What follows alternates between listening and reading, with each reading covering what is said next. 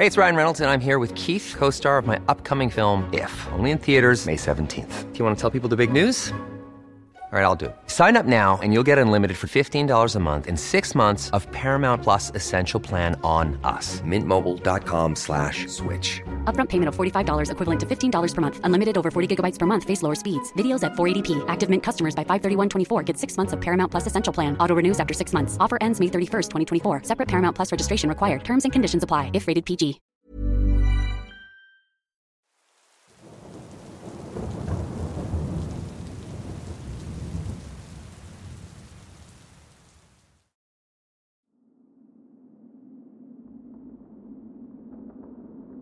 Buenos días, tardes o noches comunidad.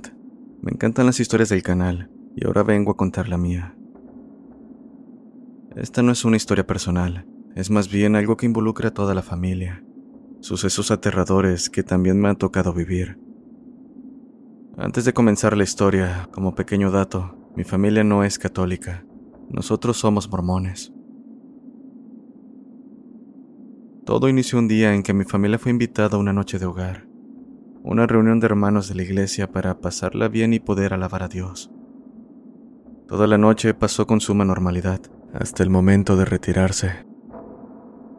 Mi abuelo y mi tío, llamémosles Juan y Pedro, se dispusieron a hacer una oración hincados. En ese momento, la mascota de la familia Pérez se metió en la oración y al instante se empezó a sentir una mala vibra en el lugar. La mascota pareció percibirlo también, pues salió corriendo, desapareciendo de vista. Mi abuelo y mis tíos, junto con la familia Pérez, se pusieron a buscarla y fue la hija de la familia Pérez quien tuvo la desdicha de encontrarla. Era un gato, el cual se había escondido en el baño del fondo. En el instante que lo vio, el ruido de la calle desapareció y los presentes comenzaron a ver sombras emerger de todos lados. La hija de los Pérez fue quien peor parte se llevó, pues mi abuelo, al ver eso, encerró a mis tíos y demás personas en un cuarto separado de todo.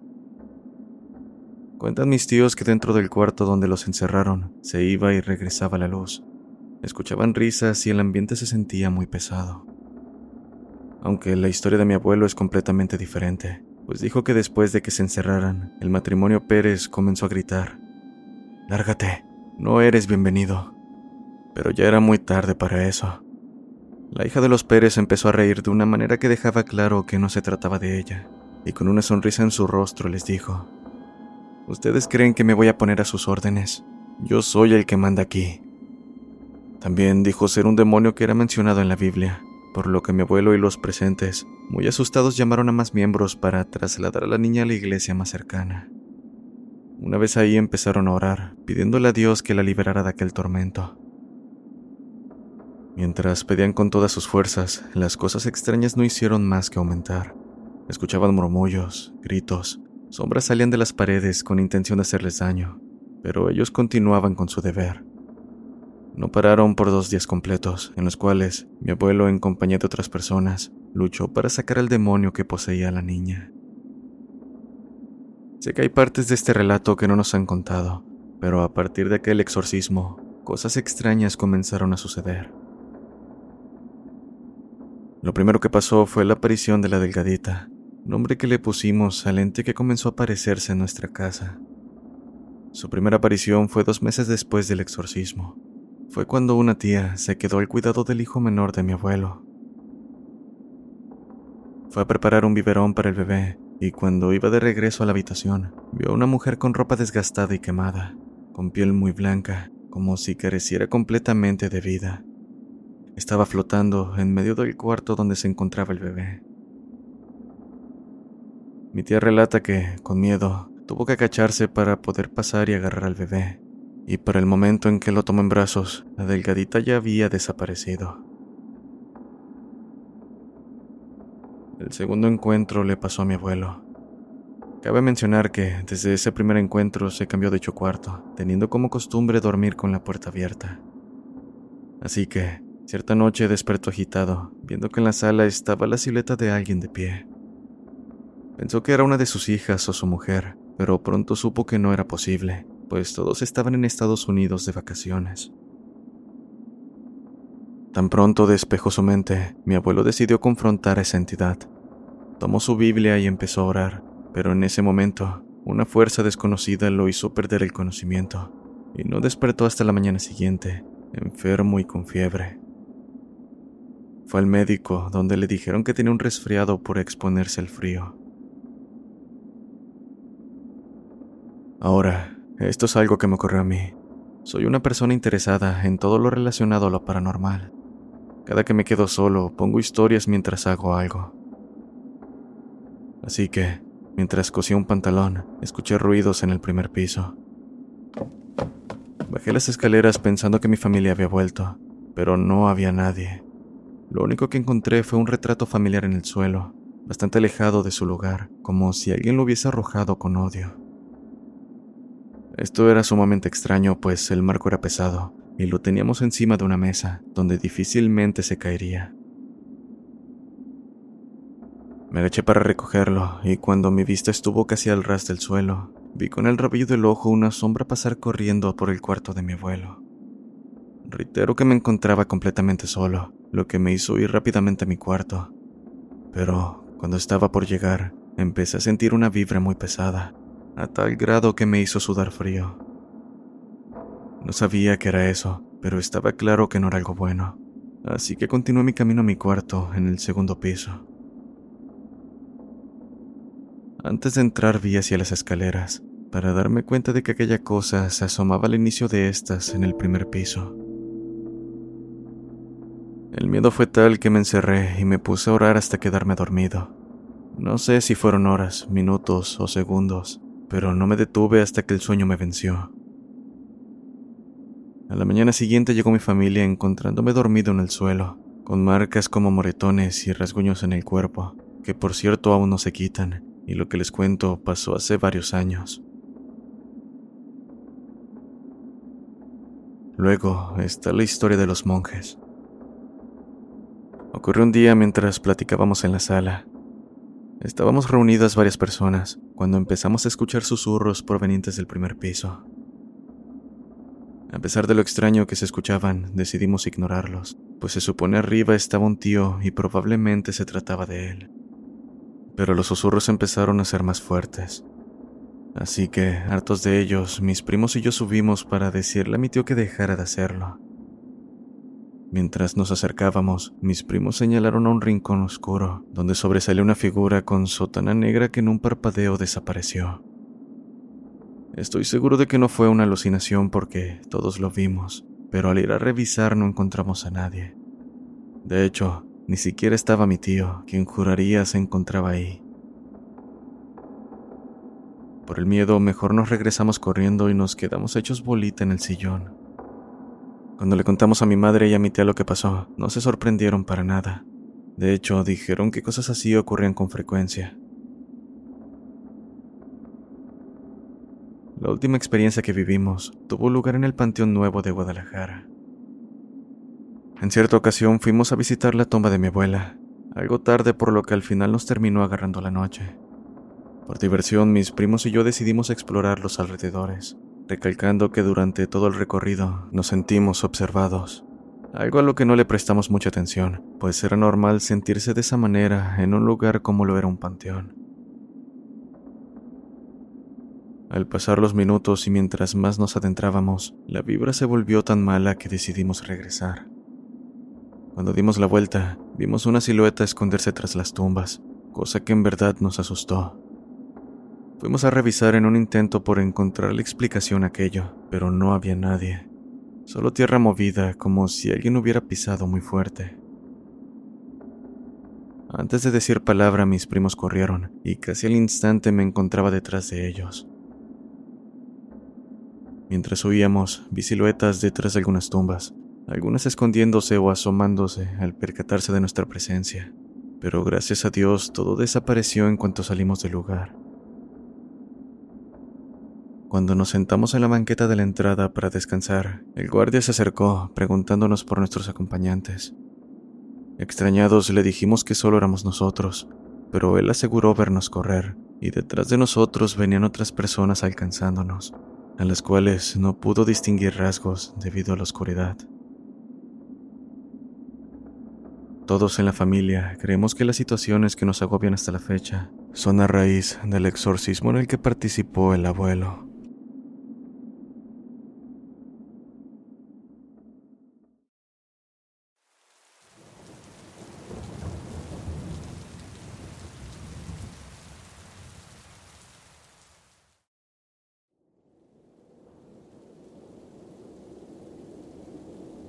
Buenas noches a toda la comunidad de Voces del Abismo. Este es un relato que me contó mi madre, el cual tuvo lugar en Huasalingo, un pueblo perteneciente al estado de Hidalgo, donde viví durante mi infancia. Lo contaré tal cual sus palabras. Mi padre es alguien con muchas experiencias. Siempre nos hablaba de ellas, pero nada se le acerca a lo que nos contó aquella noche. Mi padre y un tío tenían tierras donde sembraban maíz. En más de una ocasión debían cuidar por la noche, debido a que los animales entraban para comerse la cosecha. Así, una noche de esas, mi tío propuso tornarse la guardia, a lo que mi padre accedió aprovechando para irse a dormir. Despertó aún siendo de noche al escuchar un ruido proveniente de los maizales, que pronto identificó era la voz de mi tío. Parecía estar conversando con alguien, pero no escuchaba a nadie más. Con curiosidad se aproximó pensando que alguien se había metido a robar o algo así, y mi tío lo había descubierto. Pero cuenta que, antes de llegar donde se encontraba, sintió su vista nublarse a la par de que sus oídos se taparon. Confundido, sin poder ver bien ni escuchar, siguió avanzando, pero lo único que logró divisar fue un par de siluetas, una de ellas perteneciente a mi tío, pero la otra no se parecía a nada que hubiera visto antes pues de aquella silueta humanoide sobresalen un par de enormes cuernos. Por el miedo no quiso acercarse más, hasta que después de unos minutos la silueta desapareció, y como si aquello fuera el causante de su estado, recuperó la visión y el oído. Rápidamente corrió hacia mi tío preguntándole qué pasaba. Hey, ¿qué pasó? ¿Con quién estabas hablando? Me vino a hablar aquel, respondió. Mi padre pronto supo que se refería con aquel, y sin decir más se quedó el resto de la noche acompañándolo. Por suerte no pasó nada más, y fue hasta la mañana siguiente que decidió preguntarle qué le había dicho. Mi tío alzó la mirada y tomando aire le dijo, me propuso un trato. Me dijo que tenía hambre, que le diera de comer por siete años y él me daría todo lo que yo quisiera. Aún recuerdo sus palabras con aquella voz espectral. Ese machete lo vas a soltar, pues jamás volverás a necesitarlo. Si aceptas, vas a tener todo en la vida. Pero si te niegas, el dinero siempre te va a faltar y vivirás en la miseria.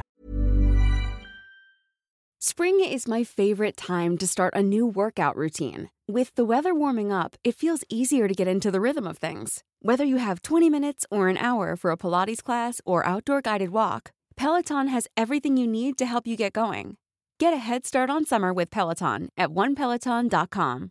How would you like to look five years younger? In a clinical study, people that had volume added with Juvederm Voluma XC in the cheeks perceived themselves as looking five years younger at six months after treatment. Look younger, feel like you. Add volume for lift and contour in the cheeks with Juvederm Voluma XC. Reverse signs of aging by adding volume to smooth laugh lines with Juvederm Volure XC. For important safety information and to find a licensed specialist, visit juvederm.com. That's J U V E D E R M.com. Not for people with severe allergic reactions, allergies to lidocaine, or the proteins used in Juvederm. Common side effects include injection site redness, swelling, pain, tenderness, firmness, lumps, bumps, bruising, discoloration, or itching. There's a risk of unintentional injection into a blood vessel, which can cause vision abnormalities, blindness, stroke, temporary scabs, or scarring. Talk to a licensed specialist to find out if it's right for you. No tienes de otra en este trato. Prefiero ser pobre a darte de comer, respondí de manera tajante. Le dijo que al escuchar aquello se molestó y con una risa malvada desapareció, sin antes decirle, No me crees, ¿verdad? Pero lo vas a comprobar por ti mismo. Mi padre se quedó petrificado al escuchar aquello, sin poder creer las palabras de mi tío, pero no pasó mucho tiempo para que comprobara la veracidad en ellas, pues comenzó a notar que mi tío consumía demasiado alcohol, gastándose todo lo que ganaba por semanas en solo unas horas.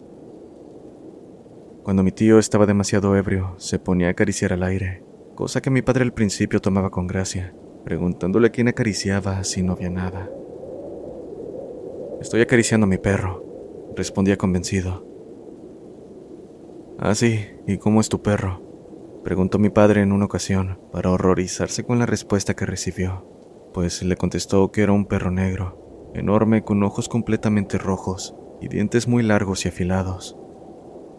Después de aquella ocasión no volvió a preguntar más, pues sabía que lo que acariciaba no era un perro, sino el mismísimo demonio. También nos contó que era solo en aquellas borracheras que se comportaba así, como si esas ocasiones fueran las únicas en las que el maligno se presentaba frente a él.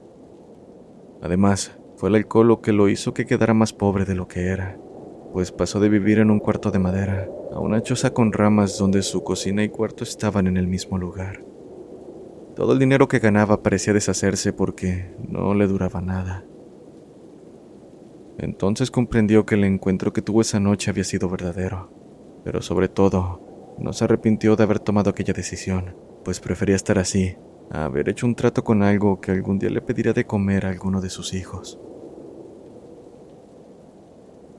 Hasta la fecha que el tío vive en la pobreza, ya no en una choza porque sus hijos le construyeron unos cuartos donde tiene una vida decente, a pesar de que la maldición que lo atormenta sigue vigente, y probablemente así sea hasta que dé su último aliento.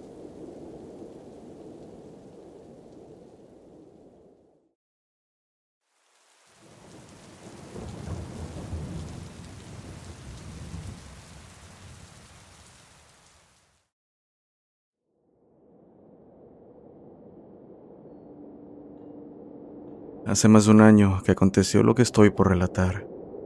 Muchas veces he querido hacerlo, pero debido a diferentes circunstancias, a nadie se lo he comentado, más allá de las personas que también lo vivieron. Y creo que en esta fría y tranquila noche, mientras me encuentro trabajando, es momento de expresarlo. Mi nombre es Alex, vivo en Ciudad Valles, San Luis Potosí. Hace tiempo mi mejor amiga, a quien llamaremos Ana, Tuvo un problema con su novio por lo que decidieron darse un tiempo. En esos días me pidió que le acompañara a visitar a un viejo amigo que tenemos en común, para así poder despejar su mente y relajarse. Este chico, Sergio, vive solo en una casa muy antigua heredada de sus padres, quienes para ese momento ya habían fallecido. La propiedad cuenta con un gran patio, trasero y frontal, ubicada dos horas en auto de nuestra ciudad.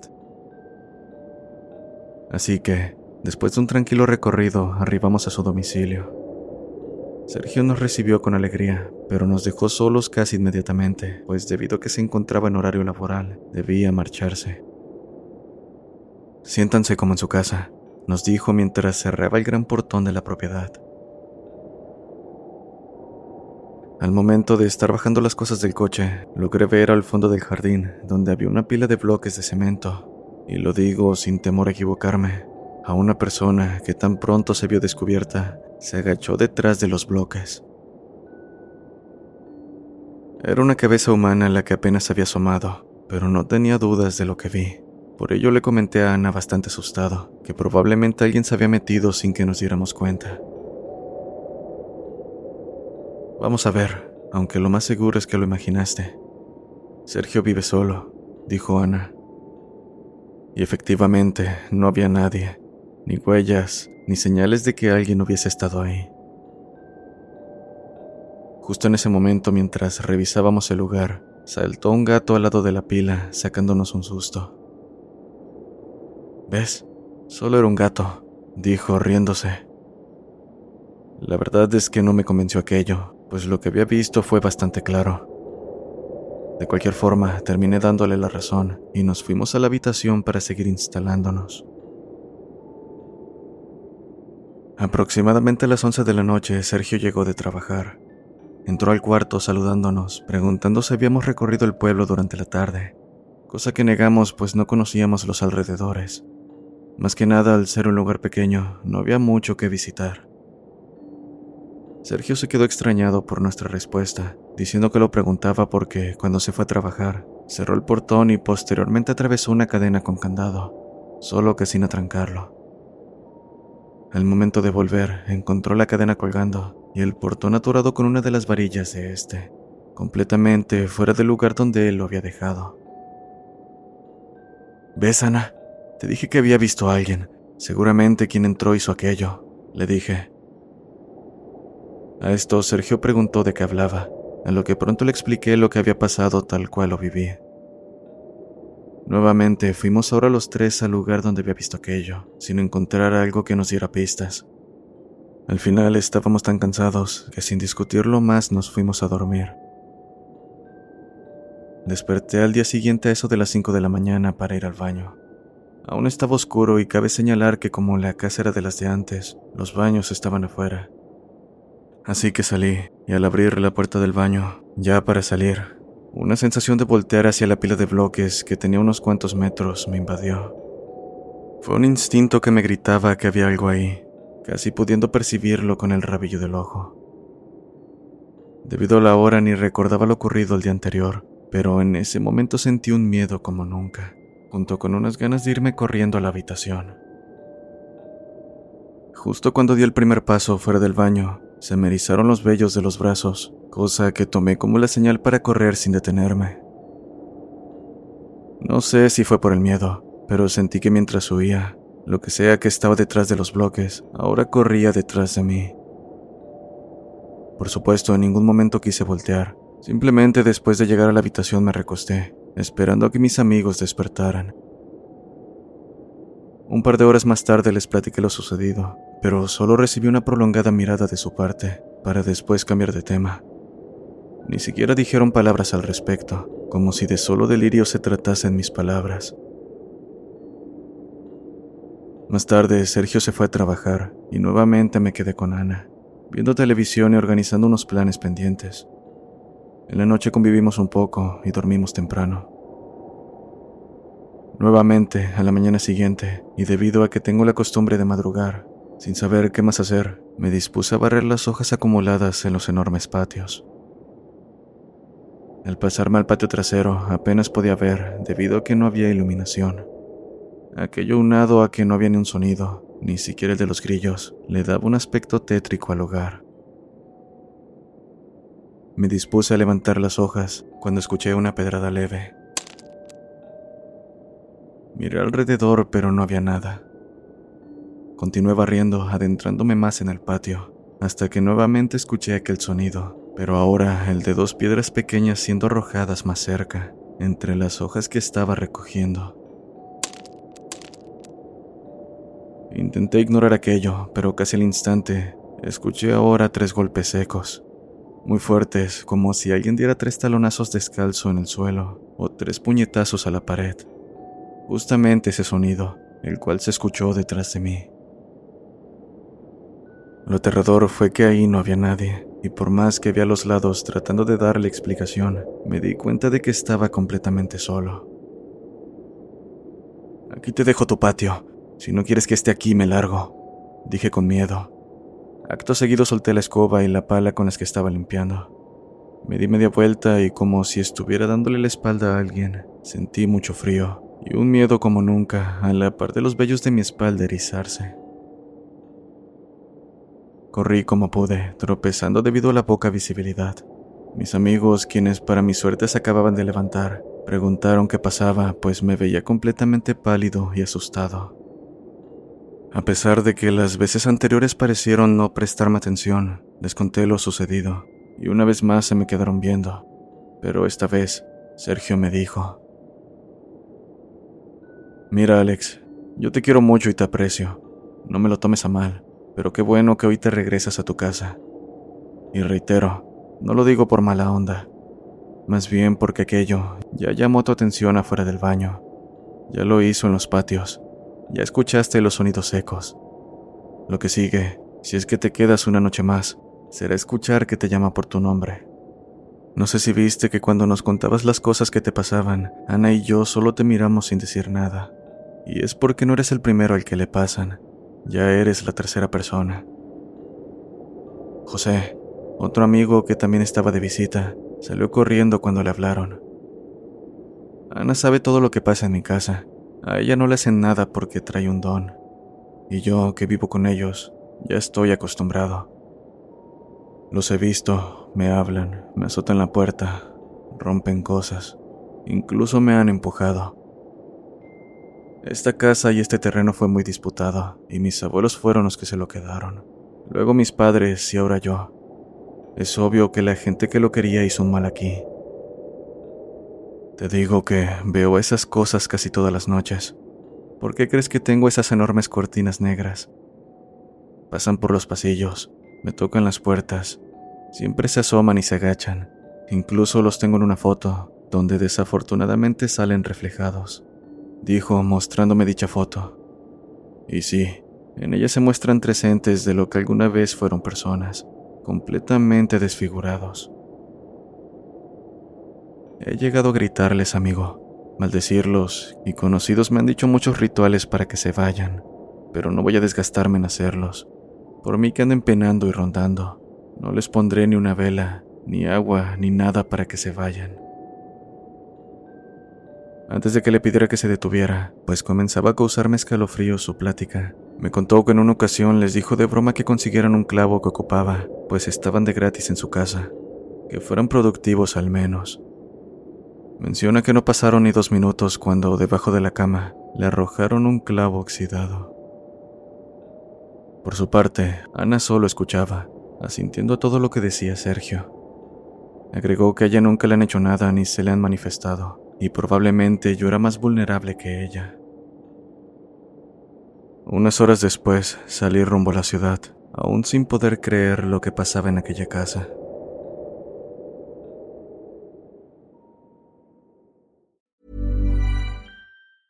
If you thought the only way to get a more defined jawline with natural looking results was through surgery, think again. Juvederm Volux XC is a non surgical injectable gel filler that improves moderate to severe loss of jawline definition and can help you achieve natural looking results with little downtime. Even better, this improved definition lasts up to one year with optimal treatment. No maintenance required. Improve jawline definition for a smooth, sculpted look with Juvederm Volux XC. For important safety information and to find a licensed specialist, visit juvederm.com. That's J U V E D E R M.com. Not for people with severe allergic reactions, allergies to lidocaine, or the proteins used in Juvederm. Common side effects include injection site redness, swelling, pain, tenderness, firmness, lumps, bumps, bruising, discoloration, or itching. There's a risk of unintentional injection into a blood vessel, which can cause vision abnormalities, blindness, stroke, temporary scabs, or scarring. Talk to a licensed specialist to find out if it's right for you.